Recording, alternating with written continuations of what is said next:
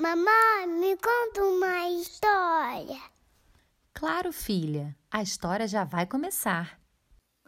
O campeonato mais cheiroso da cidade.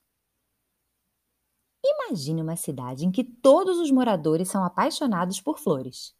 Pois ele existe. Na sua bandeira tem uma grande flor colorida e em todas as ruas tem canteiros, deixando os ambientes mais bonitos e cheirosos. É isso mesmo.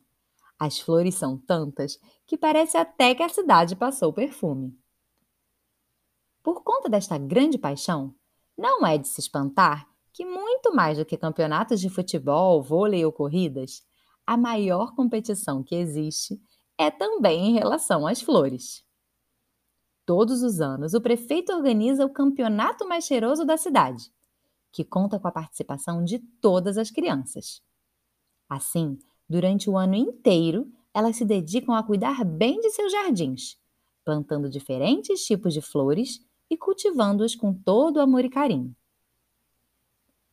Quando os pais de Marina disseram que se mudariam do Rio de Janeiro, a menina ficou muito triste. Afinal, ela tinha todos os seus amigos lá. Mas quando chegaram na pequena cidade, ela logo se encantou, pois, assim como seus outros moradores, também era apaixonada por flores. Finalmente ia morar em uma casa com jardim e poder ter vários canteiros diferentes.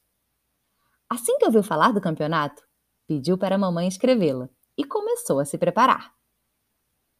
Ao longo do ano, plantou várias flores diferentes no quintal de casa. E agora a grande dúvida era decidir qual delas levaria para a competição.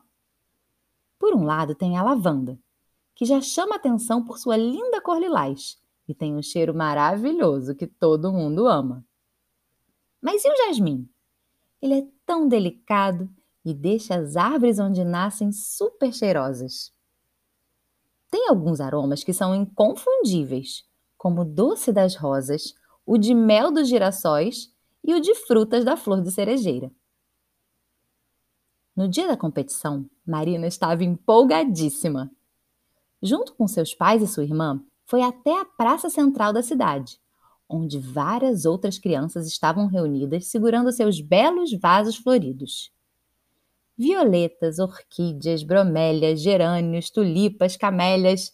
Era um grande festival de beleza e cor. Até o último minuto, a menina tinha ficado na dúvida de que flor deveria levar.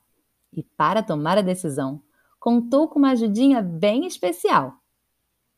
Ela se lembrou que sua amiga Isabela viaja sempre para o sítio de sua família, um lugar cheio de flores.